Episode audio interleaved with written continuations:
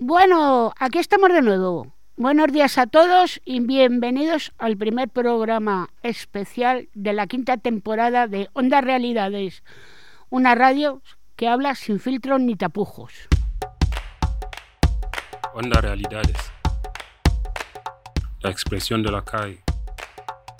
Una radio para la gente sin hogar, una radio donde no tenemos ni filtros ni tapujos. Agitamos conciencias.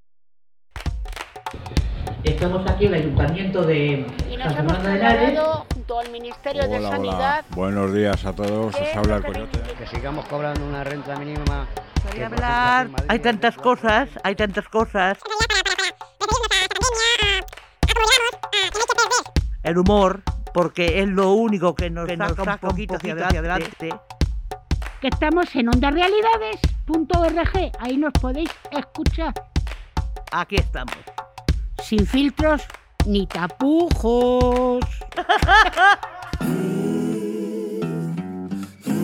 Hoy, eh, como programa especial, vamos a hablar de la salud y cómo afecta a, la- a las personas en sinhogarismo y a la pandemia. Eh, hoy con nosotros para hacer este programa especial se encuentran Isabel, buenos días Isabel, Carmen Isabel, Maika, Hola, cielo. Coyote, que está en mesa de sonido, Hola, buenos días. una servidora y Juan Antonio. Hola. Y así que, y a la mesa, bueno, al ordenador, por primera vez después de mucho tiempo, está Santi. Buenos días, Santi. Buenos días. Así que vamos a empezar con el primer programa especial de Ondas Realidades, que con nosotros se encuentra como invitada de honor a María Garrido, eh, doctora en el Centro de Salud de eh, Vallecas. Buenos días, Toñi, muchas gracias. Te damos a ti paso cómo va lo de la salud afectando a la- al sinhogarismo y a la pandemia. ¿En qué sentido afectaba esto, todo esto?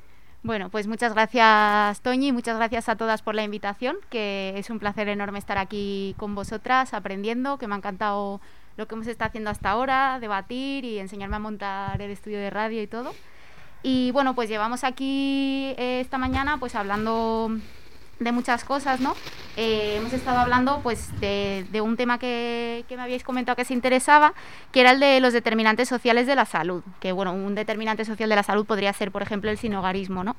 Y hemos estado contando pues que eso, que los determinantes sociales de la salud son todos esos factores sociales, económicos, ambientales, que condicionan la salud de las personas, ¿no?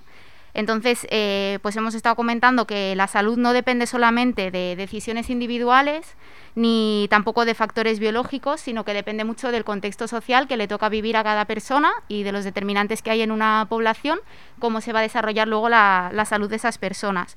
Eh, y bueno, pues como que al- algunas cosas así eh, como claves de, este tema era pues que no son lo mismo los estilos de vida, que muchas veces eh, son lo que intentamos cambiar para que la salud de las personas mejore, eh, y no son lo mismo que las condiciones de vida, que muchas veces son más difíciles de cambiar, pero que están teniendo más peso en la salud de las personas y que no tienen que ver con la responsabilidad individual, sino eh, más bien colectiva. Y, y así como una idea clave, pues que tu código postal eh, importa más para tu salud que tu código genético, o sea que las condiciones en las que te toca vivir, con casa o sin casa, con una casa en un lugar o en otro, más pequeña o más grande, con unas condiciones u otras, pues determinan mucho eh, la salud que vas a tener y mucho más a veces que los factores biológicos como los genes o, cosas más, de, más del cuerpo, ¿no? más, más biológicas. Y, sobre esto hemos estado un poco, un poco comentando, me habéis eh, aportado pues un montón de ejemplos, de ideas y hemos estado hablando de cosas que irán ahora saliendo en la conversación. ¿Tú crees que la- el confinamiento afecta más a la salud? Sí, el, el confinamiento claramente ha afectado a la salud de la gente y, y yo creo que, que ahí los determinantes sociales han tenido un papel muy grande, ¿no? Veíamos antes unos mapas de, de cómo pues entre zonas de Madrid hay unas desigualdades enormes, eh, por ejemplo, los metros cuadrados que tiene la vivienda de, de las personas o en la renta que reciben esas personas y cómo eso se refleja en la salud. Y es muy distinto estar en una casa pequeñita, eh, pues muchas personas juntas, a la hora de plantearse pasarse unos meses pasando la mayor parte del tiempo en casa, o por ejemplo tener un trabajo que te exige desplazarte, coger el transporte público e irte a otra zona de la ciudad Pues eso es muy diferente que, que vivir en una casa grande, espaciosa y tener un trabajo que puedes hacer tranquilamente desde tu casa. Con lo cual, sí, el confinamiento ha influido mucho en la salud de las personas y de manera desigual. Muchas gracias María por este avance que nos has dado y ahora vamos a pasar a Juan Antonio que nos va a dar una pequeña información de lo que está pasando en, Cañada Real con la situación que tienen de que están sin luz, sin agua y problemas pues bastante fuertes para la salud de las personas y de los críos que viven por allí. Esto parece ser que es una patata caliente que se disputan entre, por lo que se ve, varios municipios. ¿Qué ocurre? Pues el Estado central parece ser que se la pinfla, por decirlo de alguna manera, y le pasa la patata caliente a los municipios que tampoco pueden hacer mucho. ¿Qué ocurre?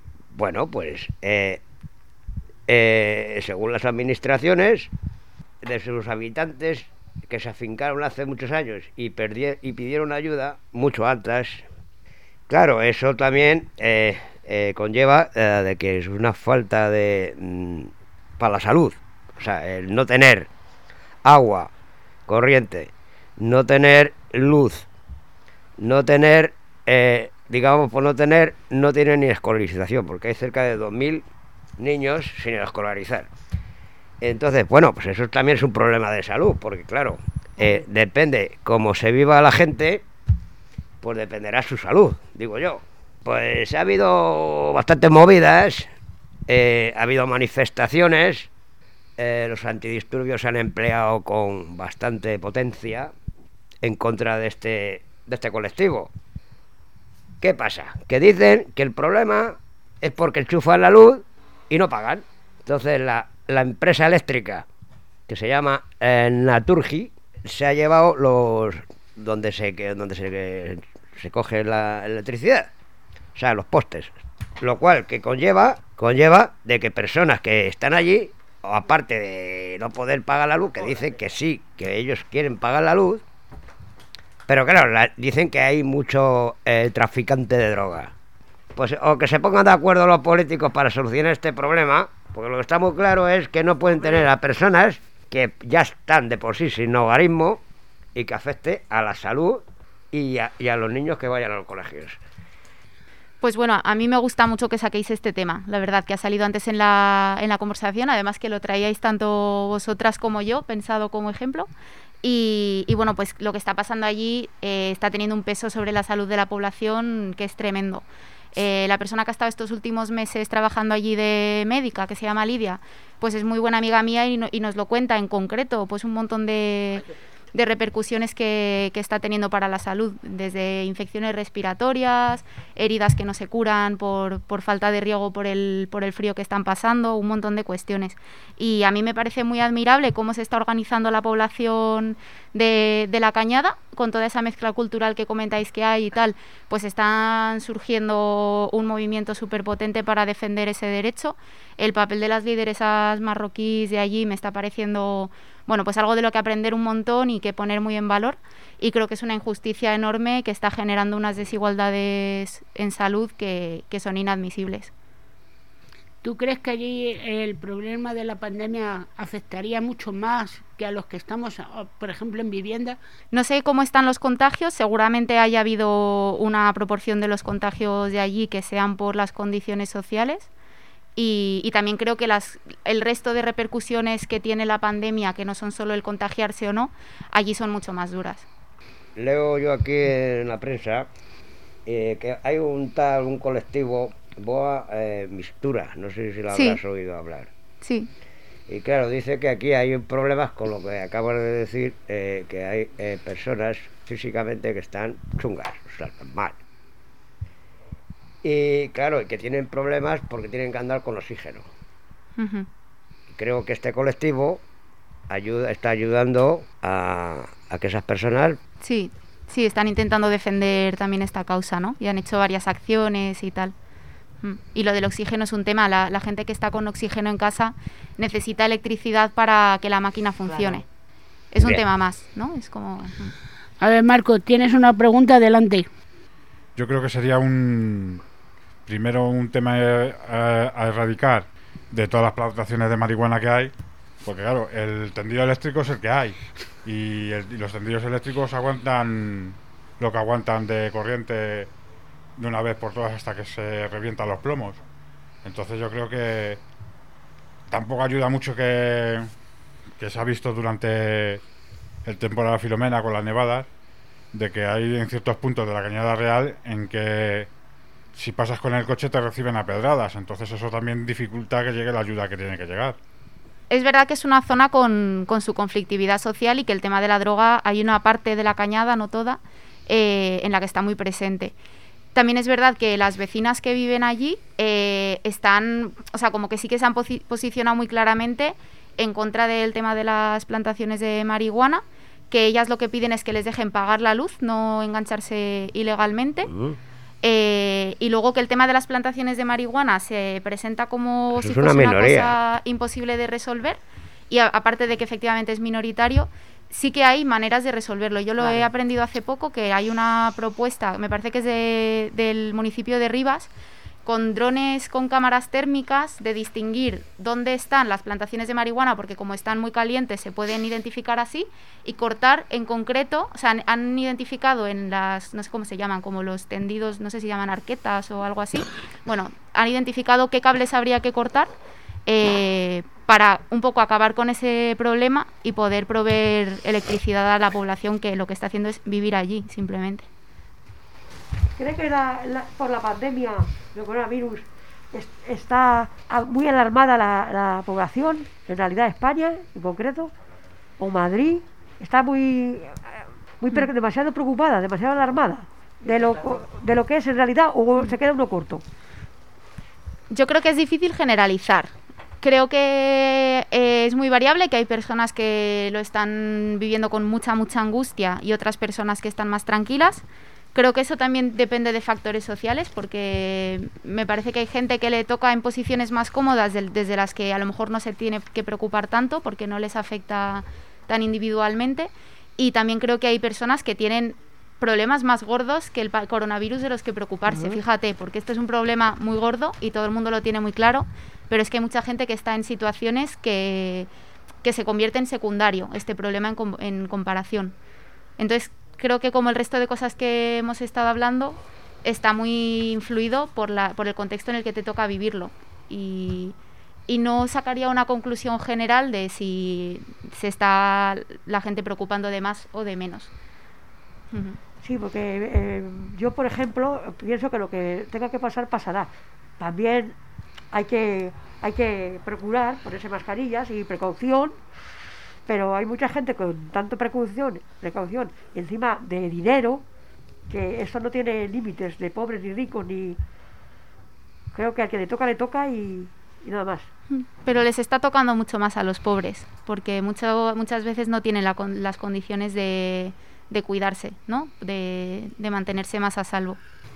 Marco, Eh, doctora Garrido, eh, ¿usted cree que el acceso a la sanidad es la misma para una persona sin recursos que para una persona adinerada? No, no es el mismo, en absoluto. O sea, yo creo que hay un problema de accesibilidad grande en los servicios sanitarios. El primero es porque nuestro sistema sanitario no es universal. O sea, una persona que llega a España y se pone enferma eh, tiene dificultades para, pa- bueno, para, para una atención urgente, a lo mejor no tanto, pero sí para recibir la misma atención que otra persona. Y esto lleva siendo así muchos años, desde un Real Decreto, decreto que sacó el PP en 2012, pero no se ha resuelto hasta ahora. Con lo cual ya de entrada, por eso, no es igual.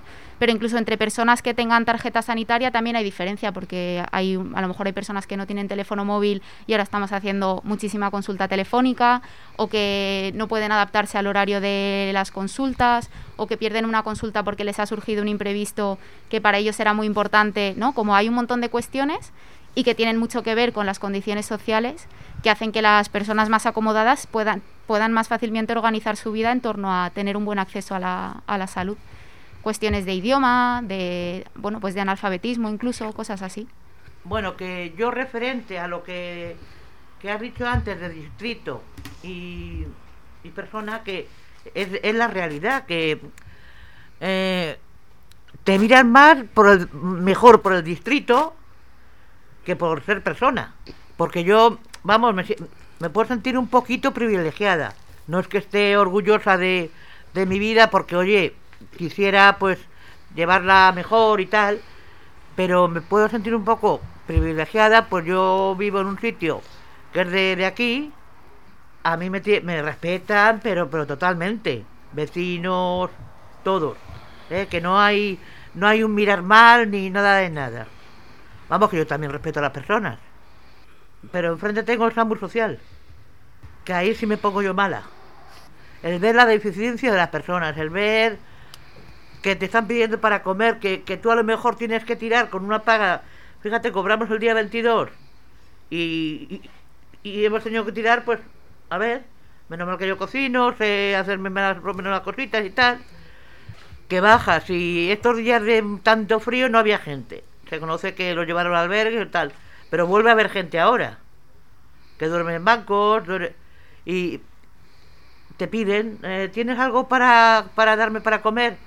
Y, y sea lo que sea, mira, me saco los céntimos, aunque son seres humanos, leche. Somos seres humanos. Sí, o sea, yo creo que, que, que obviamente es, es que es una injusticia muy grande y que Claro. lo normal es que la injusticia duela, ¿no? Que si, Duele, duele, duele. si nos duele, diera duele. igual sería, sería más preocupante. ¿no? Duele a mí, a mí, mira, esto antes de la pandemia y antes que, que eso estaba llenito pues de madres con niños, claro, de, de otros países y tal, y te daba cosa, ¿eh? Que, que verlo dormir ahí en la calle, en, en toda la puerta del Samur. Es que no, es que no se puede. Menos mal que, que hay vecinos allí que, que son de verdad divinos. Le quería preguntar a la doctora si conoce el, eh, la ONG que se llama Albocatas. Pues no, no lo conozco.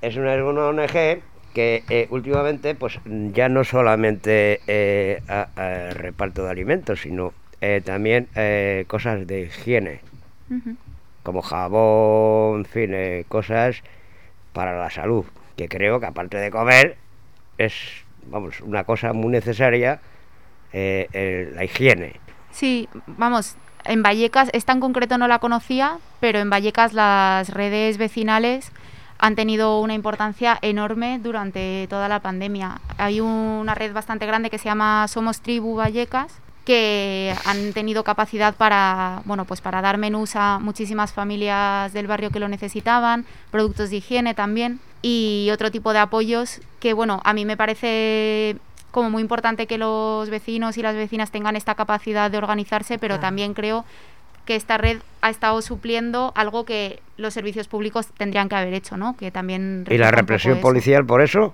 Sí, ¿Qué? pues me parece tremenda. o sea, me parece fatal, Bien. lógicamente.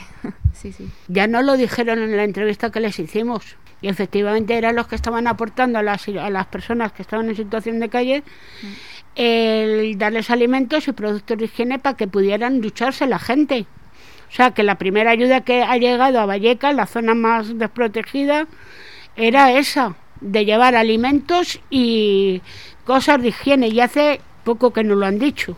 Yo voy a un comedor, que va mucha gente que vive en la calle, ¿no? Y les veo tan tranquilos, que no se preocupan por nada de la pandemia, están ajenos a ello, no llevan mascarilla. Y no sé, es que me parece que mm, tomar demasiada precaución es preocupante, pero no tomar absolutamente nada y estar ajeno al tema este, Mm. eh, me parece eh, fatal.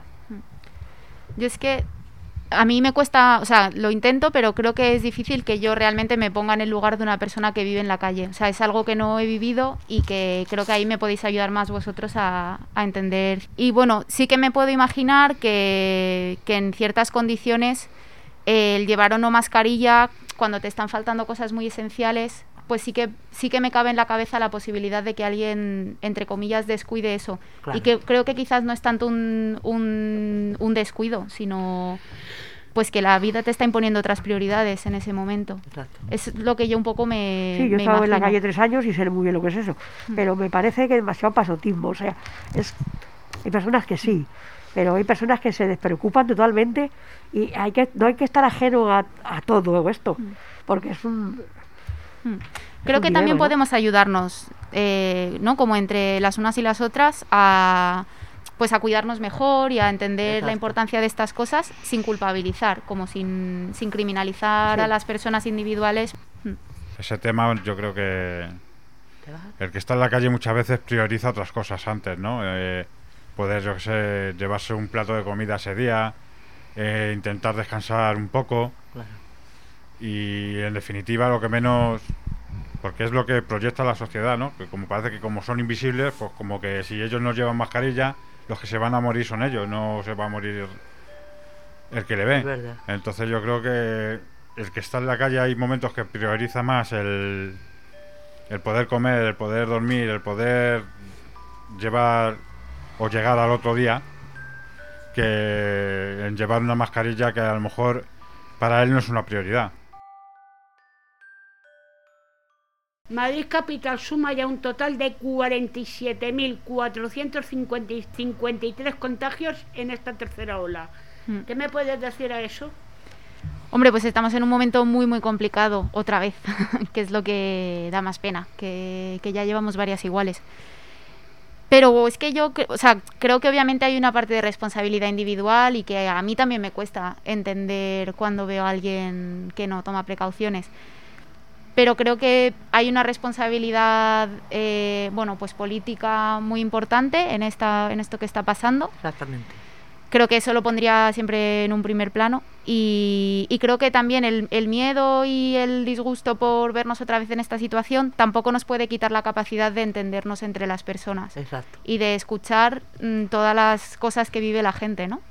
Y, y por qué, por qué hay gente que lo cumple más, gente que menos y e intentar entendernos. Es que es una pena que esto creo que a las personas nos está separando y nos está distanciando y a mí eso, eso me da mucho miedo también. no solo me da miedo el es que coronavirus. yo, yo soy una persona muy...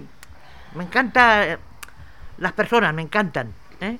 El estar, el dialogar, el, el apapachar, como dice, el abrazar, el besar. Y esto, esto cuesta. Y en su opinión, doctora, ahora mismo, aparte de las vacunas que no están llegando por diferentes motivos a la- las rencillas que hay entre los fabricantes de, la, de las vacunas y, el y la distribución que quieran hacer para Europa, aparte de eso, eh, ¿qué medios crees que faltan ahora mismo a los sanitarios para hacer frente al- a la COVID?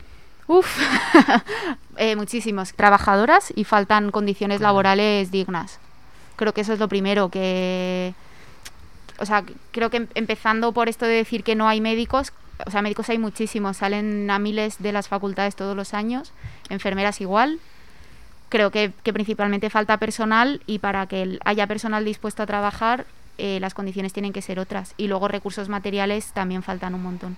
Creo que falta mucha inversión en atención primaria, que es la base del sistema, y, y que falta pues cuidar un poco y tratar un poco mejor desde la institución, no desde los pacientes, que en eso no tengo queja, eh, a, a las trabajadoras sanitarias. ¿Y crees que el presupuesto invertido en sanidad es suficiente? No, y menos con la que está cayendo. Y además luego un- el presupuesto in- invertido creo que no está bien repartido dentro de la sanidad, que se prioriza mucho la atención hospitalaria, la tecnología, y creo que lo que falta es base, son manos y orejas para escuchar y bocas para explicar en la base del sistema, que es la atención primaria, que es la que está a pie de barrio. Eh, lo de la paga vital están dando están dando mucha coba a las personas o están pidiendo incluso más papeles y se les da y, y no recibe una respuesta de sí ni no. Esto es para hacer tomar tiempo, para ellos que tomar tiempo. Me parece mal, creo que tendría que ser mucho más sencillo porque estamos hablando de necesidades básicas, pero no sé por qué es así. Eh, perdón, es que me ha pasado porque aquí a mí me lo hizo Ana. Y al día siguiente me llamó mi trabajadora social por teléfono, que ya estaba arreglado. Sí, se arreglado está, pero que le No, no, dan- ya lo dijo, no te preocupes, que, que ya, ya mando yo a la Comunidad de Madrid todo. Bueno, Eso, último da- eso lo tenemos todos, pero Ah. que no recibimos ninguna respuesta. eh, eh, yo creo que están despistando Mm. a la gente. juegan al Haciéndose los despiste. ecos. Pues mira, hija, si no, si no nos pagan, pues mira otra, otra que tenemos, ya está. en la equipación que tienen que llevar, ¿tú crees que necesitaría más equipación? El- Pues- eh, me refiero a los Mm. equipos EPI. Sí. O sea, ahora mismo no nos están, por lo menos en mi experiencia propia, no nos están faltando. Ha habido momentos que sí, eh, vamos, sí, al principio sí que faltaron claramente y, y creo que muchas nos contagiamos por eso. Por falta del equipo, Sí, eh, fal- mate- sí. falta de equipo es. Sí, ¿Qué yo creo que yo me contagié por eso, vamos. ¿Qué ha sido Pero lo que ahora más ha no. faltado? ¿Las mascarillas, las caretas o la Pues, gafa completa? Es que, es que todo lo reutilizábamos. O sea, las mascarillas, había gente que las lavaba en la lavadora de casa incluso, porque no podíamos tener una nueva cada día. A mí el- las primeras semanas me daban una para cinco guardias, o sea, Joder. Sí. Y los trajes lo mismo, también los teníamos que racionar mucho. Estamos concluyendo el programa de hoy. Eh, volvemos a agradecer la presencia de María, María Garrido. Trabaja en Vallecas, que nos ha dado información súper interesante para esta campaña que vamos a hacer este año relacionada con el derecho a la salud. Ya sabéis que No Calles es una campaña de sensibilización que desarrollamos aquí a través de todos los talleres, del blog, de la radio, también del taller de vídeo que arrancaremos en breves. Entonces yo así también, aprovechando que estás aquí, te quería preguntar sobre qué temas crees que sería interesante que tratáramos en estos vídeos que vamos a hacer, ¿no? O qué aspectos del derecho a la salud creo, crees que son importantes trasladar a la ciudadanía con las campañas de sensibilización que hacemos. Lo que, o sea, todo lo que ha salido hoy me ha parecido muy interesante y que hay un montón de hilos de los que tirar un montón. Y creo que tienen mucho interés. Bueno, todos los argumentos que nos ahorren criminalizar a las personas y que ahí mirando los determinantes sociales de la salud pues vamos a encontrar un montón. Creo que tiene mucho interés el tema de la universalidad, del acceso a la, sanidad. Y otro tema que me comentasteis que estabais empezando a tratar, que también creo que tiene mucho interés, es el tema del sufrimiento psíquico o salud mental relacionada con, con los factores sociales. Creo que por ahí que ya estáis investigando vais a sacar un montón de miga. Pues muchas gracias. Gracias. Pues muchas gracias María por... Gracias a vosotras. tenido, de verdad. Encantadísima Muchas gracias por haber venido, eh, gracias por estar aquí con nosotros y como invitada que eres, te vamos a hacer un regalo. Oh. bueno, muchas gracias por la invitación, que la he disfrutado mucho. Una mascarilla de... Bueno, pues ahora Tony qué le está dando una mascarilla Una de nuestra asociación, una tuve- una chapita Ah, y una, y una Pues nada, tacita de... salud, que no tengo Yo tuve casa. Para que tengas un recuerdo de, Qué bien. de esta... Pues muchísimas gracias, chicos. Para cada, para cada vez que te tomes un café. Ah, yo tuve casa, qué guay. tuve casa. Cómo mola. ¿Te, te acuerdas de nosotros? Genial. Bueno, Pues chicos, y ya como final, dar las gracias por habernos escuchado en este programa especial que se ha efectuado desde Ondas Realidades, sin filtros ni tapujos, sobre la, la salud, eh, la situación de pandemia y, y sin hogarismo. Y como novedad, vamos a cambiar este año el tema que vamos a tratar. El Un derecho a la salud. Salud mental, salud de todo. Que haya El- salud de todo. El derecho a la salud, lo digo. Porque mental. Pero salud cabra. mental. Así que os invitamos y creo que dentro de poco habrá otro programa especial. Así que hasta el próximo programa y... Revoir. Chao, chao. Revoir.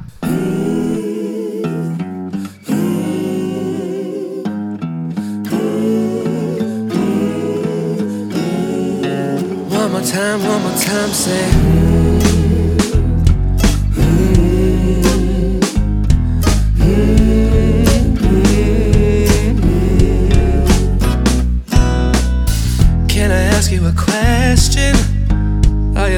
distance.